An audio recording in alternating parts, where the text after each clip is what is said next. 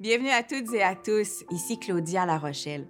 Aujourd'hui, je rencontre Dominique Forti.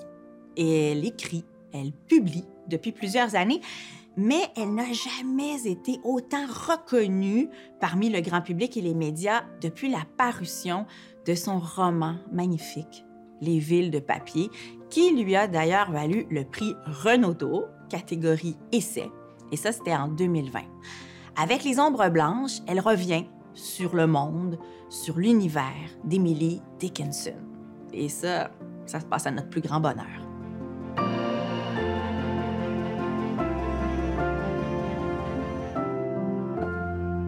J'ai beaucoup aimé les villes de papier, comme à peu près tout le monde. Euh, j'ai aussi beaucoup euh, aimé les ombres blanches. En fait, je me rends compte que chez Dominique Fortier, comme chez, d'autres écrivaines, ce que je préfère, c'est quand je peux avoir accès à leur intériorité, euh, à leur regard aussi sur le monde. Quand on sort un peu de la fiction pour entrer aussi en filigrane dans le cœur de l'auteur. Pas en restant dans sa tête. Et ça, ça réussit très, très bien à Dominique Fortier, avec qui je me régale déjà de parler de création et de succès.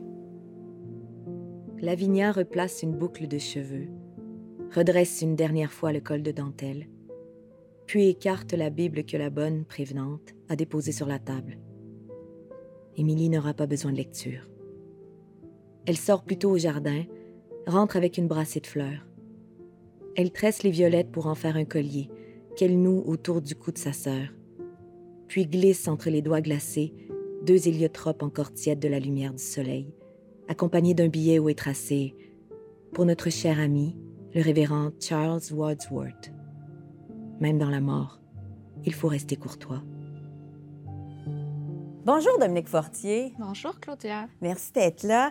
Euh, Dominique, comment Emily Dickinson est entrée dans ta vie? Je pense qu'elle est venue me sauver, en fait, d'un projet euh, extrêmement compliqué, très pénible, dans lequel je m'étais embourbée. Un très gros roman qui se passait sur plusieurs époques, avec euh, des dizaines de personnages, puis qui faisait, déjà, le manuscrit faisait à peu près 200-300 pages. Puis Puis j'étais comme pas capable d'en sortir, puis j'étais pas capable de le mener à bien non plus. Puis je continuais à travailler, mais je m'ennuyais moi-même en écrivant, oh, ce qui est jamais bon Ça augure pas bien, non? Non. Et donc, euh, j'ai eu euh, un jour cette vision-là très simple d'une femme toute seule dans une pièce en train d'écrire. Euh, c'est un peu un fantasme aussi, hein? Un petit peu. Oh, Une chambre à soi, faut se le dire. Mais donc, il n'y avait plus les, les, les, époques différentes, les multiples pays, les personnages. Il n'y avait que cette femme et l'écriture. Qui porte tout ça en elle, de toute façon. C'est ça que j'aime chez Emily Dickinson. Elle porte toutes les époques, tous les temps, tous les amours elle porte tout en elle. C'est fou comme elle est chargée, tu sais. Puis c'est très attrayant, même pour le lecteur et les lectrices. J'ai l'impression qu'avec euh, la reconnaissance que tu as eue, euh, avec, ton, avec ton livre, tu as, Les villes de papier, donc, tu as réussi à réhabiliter Emily Dickinson. Ah, elle n'avait pas besoin de moi, Claudia. Non, mais attends, les gens la connaissaient. Oui, mais chez le grand public. Peut-être que les gens connaissent davantage euh, justement le mythe. En fait, l'image euh, photographique, on a une seule photo d'elle, mais qui est très distribuée. Donc, c'est une image qui est devenue presque presque un cliché. Euh, puis on a quelques citations qui apparaissent un peu partout euh, sur Internet ou même sur des t-shirts. Mais l'œuvre de Dickinson, c'est vrai qu'elle est peut-être pas si connue, puis c'est encore probablement plus vrai euh, chez un public francophone, parce que c'est une très grande poète dans le monde américain. Mais ses poèmes subsistent assez mal, je dirais, à l'épreuve de la traduction.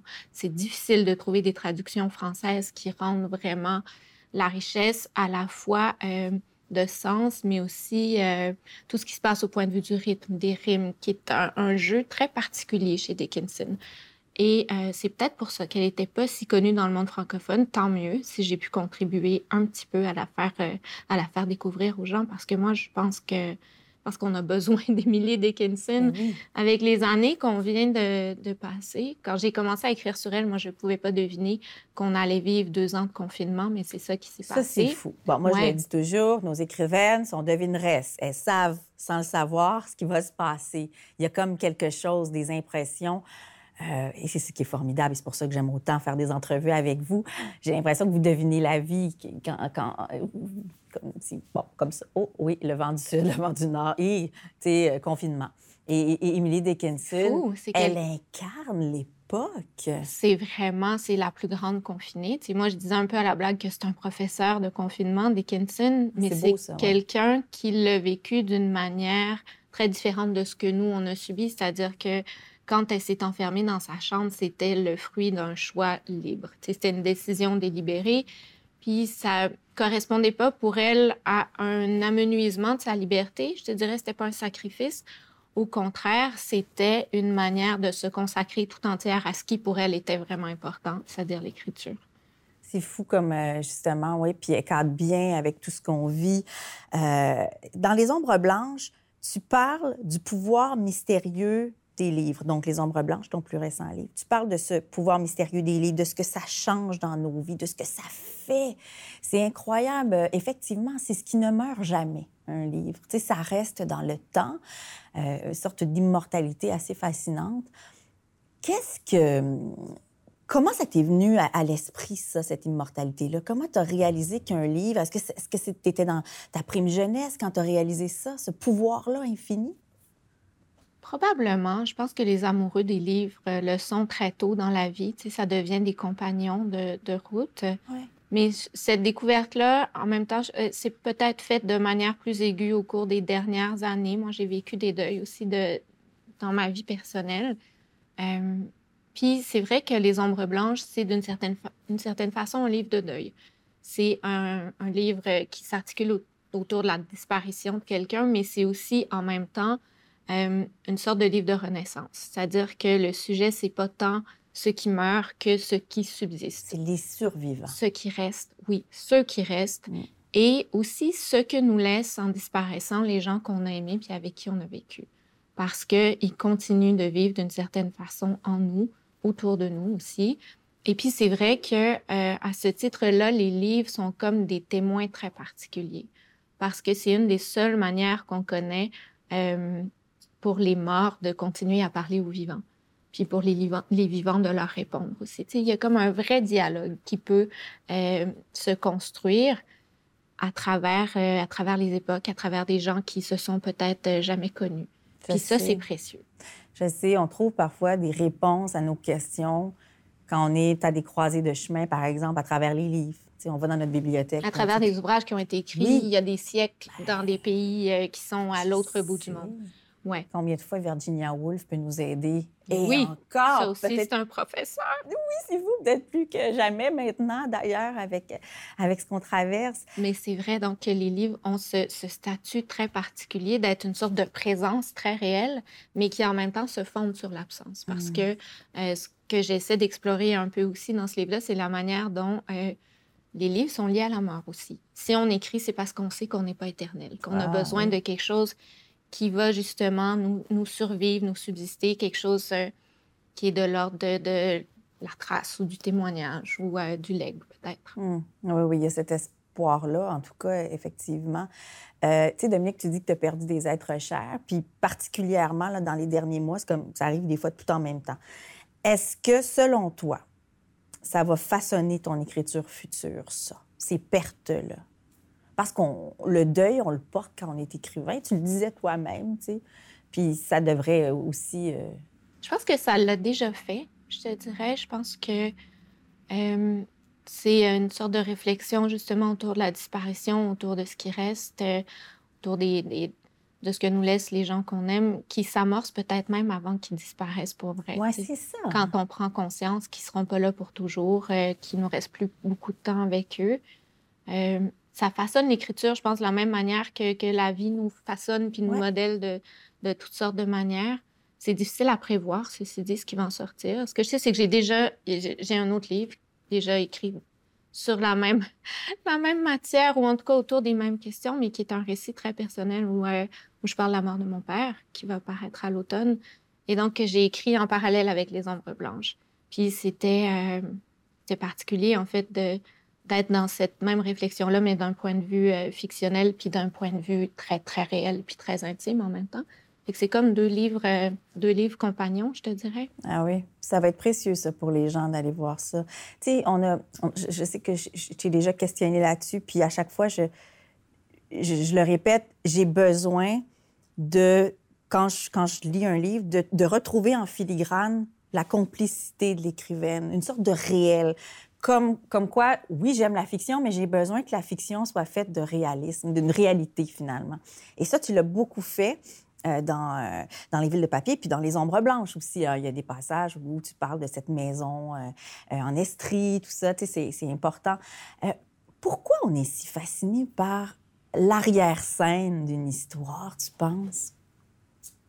Ah, il y a beaucoup de réponses à ça. Puis moi, c'est une question que je me pose aussi hein? souvent en écrivant parce que je me suis jamais considérée comme quelqu'un qui fait de l'autofiction. j'ai été un petit peu j'avais comme un petit peu des doutes au sujet de cette démarche-là pendant longtemps. Euh, puis je me retrouve à mettre moi-même en scène dans mes livres depuis quelques titres. Puis j'ai ah, l'impression que je vais continuer à le faire. Mais, moi aussi, j'aime beaucoup ça. Écoute, en France, ils l'ont reconnu comme un essai. Je sais. Oui, donc, c'est cette partie-là qu'ils ont reconnu. Alors qu'ici, c'est la fiction. C'est vrai. Euh, Catherine Voyer-Léger disait il n'y a pas longtemps quelque chose que je trouvais extrêmement intéressant. Elle disait euh, la posture du jeu, c'est une posture d'humilité. Puis cette idée-là va un peu à contre-courant de ce qu'on de ce qu'on assume habituellement, c'est-à-dire que quand les écrivains parlent d'eux-mêmes, c'est un peu parce qu'ils se trouvent intéressants, c'est par narcissisme, c'est par besoin de raconter leur bibite. Puis dans mon cas, j'ai pas l'impression que c'est ça. Non, non, non, non, non, Ce que je veux donner au lecteur, c'est comme une information supplémentaire. C'est de lui dire, moi qui vous raconte cette histoire, voici qui je suis à ce moment de ma vie, puis voici l'endroit depuis lequel je vous raconte ce que je vous raconte. Puis euh, ce que Catherine disait, puis qui est vrai encore, c'est que la raison pour laquelle on a recours à ce matériau-là, c'est simplement que c'est celui qu'on connaît le mieux, que c'est ce qui est le, plus simple pour nous comme, euh, comme manière de comparaison. Moi, dans les villes de papier, quand je parlais de moi, c'était pour établir une sorte de contraste avec Emily Dickinson. C'était pour montrer, voici ce qu'est la poésie, par rapport à moi qui est très prosaïque. Longtemps, j'ai regretté de ne pas avoir vécu au 19e siècle, qui me semblait le théâtre d'une existence dépourvue des mille et une obligations superflues encombrant nos vies modernes surexcitées. C'est pourquoi, je crois, depuis le début, je cherchais par cent façons dans mes livres à arrêter le temps, en allant m'échouer deux ans dans les glaces en compagnie de marins naufragés, en faisant cent fois la même promenade et en tentant de l'écrire de cent façons différentes. En regardant les États-Unis de tellement loin qu'ils en ressemblaient à une courte pointe bigarrée. En essayant de saisir les mille ans qui avaient balayé le Mont Saint-Michel. En rêvant, enfin, la vie d'une poète enfermée dans sa chambre, capable d'imaginer une prairie tout entière à partir d'un seul trèfle et d'une seule abeille. Toujours avec toi, Dominique Fortier. Dans, euh, si dans les villes de papier, il était question, euh, là où tu te confiais, justement, là où on parlait, tu parlais plus un peu de, ton intimité, il était question euh, du Maine, hein, c'est ça? si je me souviens bien, cette maison, c'est plus, plus aux États-Unis, tout ça. Donc là, là c'était, ce qui était exploré. Puis dans les ombres blanches, ben, il y a cette... il y a cette maison qui est, qui est dans, dans l'Estrie, qui est plus une maison de campagne les maisons occupent une place importante. C'est un peu comme Emily Dickinson, sa chambre. Toi, ces territoires, ces maisons, cet ancrage-là semble essentiel à ton écriture, à ton processus de création. Hein? Je suis assez obsédée par les lieux, en fait. Oui. raison. C'est souvent ça qui vient me chercher dans une histoire d'abord quand je commence à écrire quand on parlait tout à l'heure, tu me demandais euh, comment est-ce qu'Emily Dickinson est arrivée dans ta vie. Ben oui. Mais c'est d'abord par sa chambre. Pour vrai, moi, c'est ce lieu-là très clos, mais qui contient tout ce dont on a besoin pour vivre. C'est ça qui m'intéressait d'abord. Euh, moi, je suis une vraie casanière aussi, comme Dickinson. C'est ça, hein? Mais euh, oui, dans les villes de papier, donc je racontais un petit peu que qu'on avait cherché longtemps une maison au bord de la mer, qui pour moi est la définition même d'une maison. J'avais toujours rêvé d'avoir euh, d'avoir un endroit habité au bord de la mer. Puis dans les ombres blanches, en fait, ce que je raconte, c'est qu'on a acheté, c'est pas une maison encore, c'était un bout de forêt ah, où il y avait rien, puis où on se sent absolument euh, en dehors du temps. Ce qui est hmm. quelque chose aussi que j'ai l'impression que je recherche par les livres, à la fois ceux que j'écris puis ceux que je lis. Il y a un extrait que j'ai trouvé parce qu'on parle de forêt, justement. on nous dit de plus en plus que la forêt, je lis beaucoup là-dessus là, en ce moment, la forêt est une forme, de thérapie. comme, comment marcher en forêt peut, on peut avec les arbres avoir une véritable connexion qui nous élève, qui nous soigne.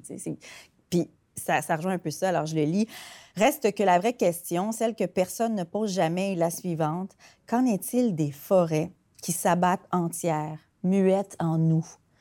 Qu'arrive-t-il quand de grands pans de nos vies s'effondrent, disparaissent, s'évanouissent, alors qu'à la surface, rien ne transparaît? Pas un cri, pas une ride.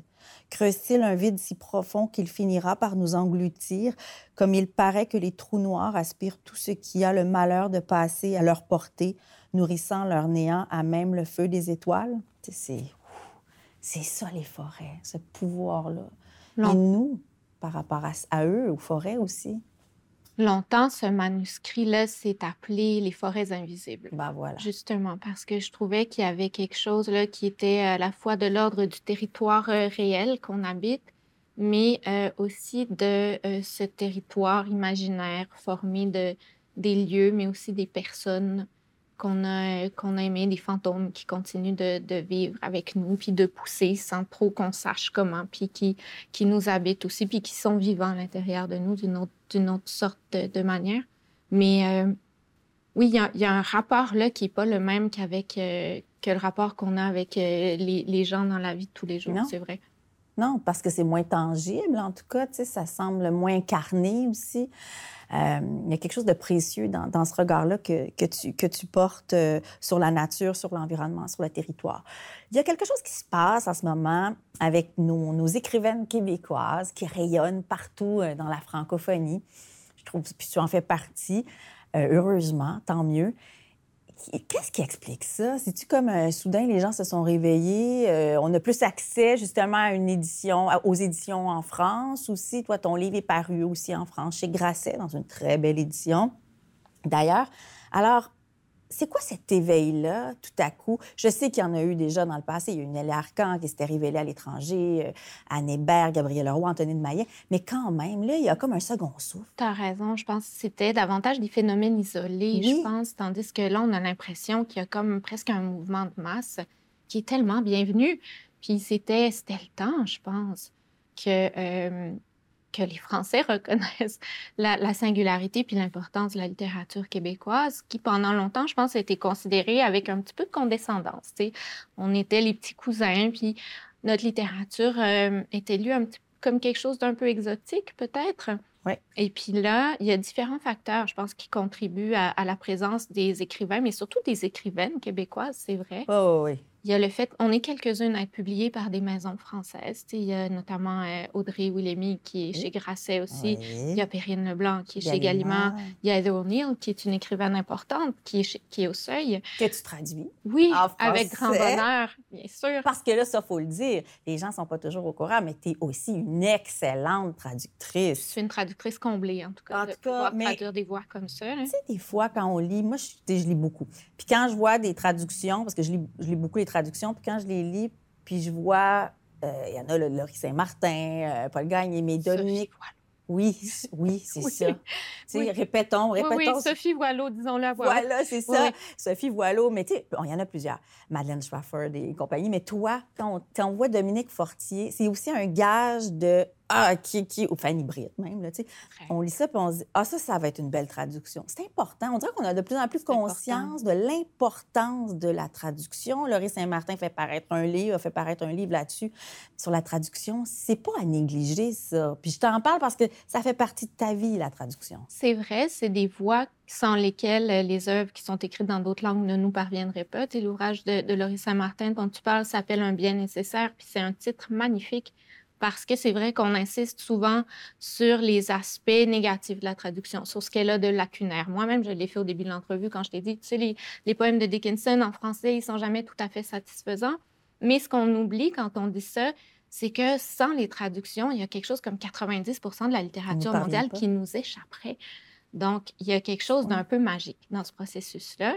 Euh, mais pour revenir à ta question tout à l'heure, je pense qu'il y a quelque chose aussi de, qui se passe au niveau de l'édition qui fait que les écrivains québécois euh, rayonnent davantage en France. Donc, il y a cet intérêt-là des maisons françaises, mais il y a le fait qu'il y a de plus en plus de maisons québécoises aussi qui sont directement publiées en France.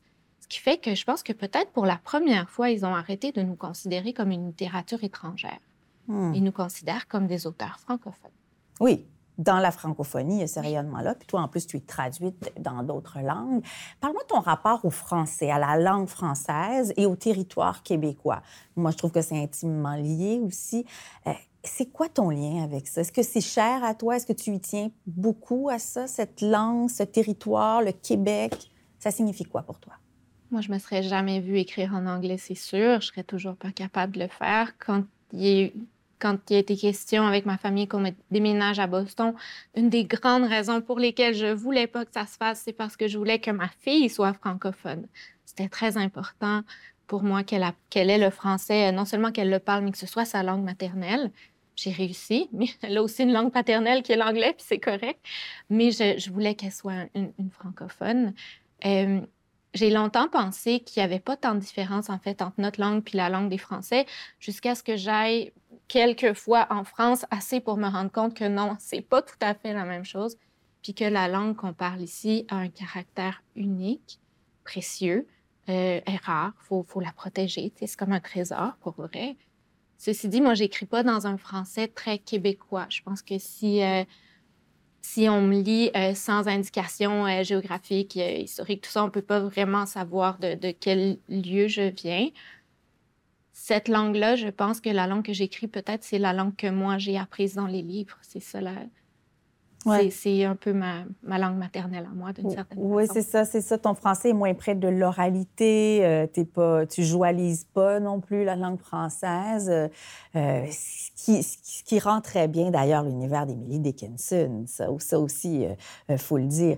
Emily Dickinson, tu contribues tellement à la faire rayonner, à la, à, la, mettre entre les mains de, de, de tout le monde d'une manière. Euh, euh, c'était assez, c'était une surprise pour nous de l'accueillir. Tu sais, j'avais pas l'impression qu'elle était à l'ordre du jour et pourtant elle est là, elle est présente.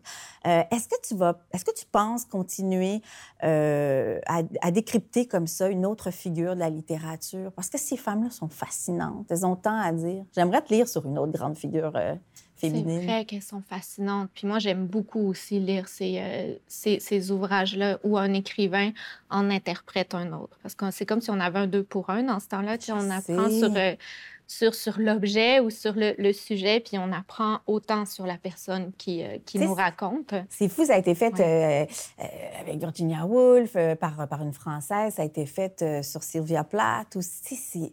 Wow, ces héroïnes là, qui traversent le temps parce qu'elles nous rejoignent. C'est vrai. Elles ont encore à nous parler, puis elles réussissent encore à le faire. En ce qui me concerne, je suis pas certaine que je vais le refaire, mais on dirait que j'ai toujours peur de faire quelque chose que j'ai déjà fait. Même si ce livre-là est la suite du précédent, j'ai l'impression qu'il est très différent. Euh, mais je sais pas. Je ne sais pas ce qui m'attend. Je sais pas euh, quel, quel projet va réussir à, me happer. je suis un peu en tâtonnement, je te dirais, quand on, euh, quand on a fini un livre ou, euh, dans mon cas, euh, deux, comme une sorte de période de, flottement après où on ne sait plus très bien. C'est un peu comme si on n'avait plus de maison, tu sais. Oui, comme si on, était en, train de, déménager, effectivement. Une chose est sûre, euh, Dominique, si euh, Emily Dickinson est venue nous happer, bien sûr, il y a eu, il y a eu toutes tes œuvres avant, parce qu'on se concentrait beaucoup sur cet univers-là, parce que ça m'a parlé euh, personnellement. je pense que ça c'est allé rejoindre beaucoup les lectrices et les lecteurs. avec Les Ombres Blanches, je pense qu'ils seront tout aussi charmés par, entre autres, Lavinia, qui, qui vient nous, euh, nous secouer, euh, nous prendre aux tripes aussi. Alors, euh, merci d'avoir donné un second souffle à ces femmes qui, qui, qui, en méritent beaucoup, qui méritent de sortir de l'ombre et, et de, de, rester éternelles dans le temps. Merci. Puis, on va souhaiter que ta plume le reste aussi. Puis, bon courage pour la suite. Merci beaucoup, Dominique Fortier. Merci.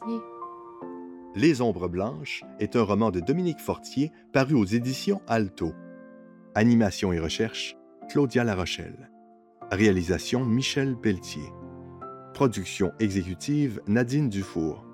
Merci à nos partenaires, la Grande Bibliothèque, les studios Audio Z et le gouvernement du Québec. Claudia à la page est une émission de Savoir Média disponible en ligne, à la télé et en balado-diffusion.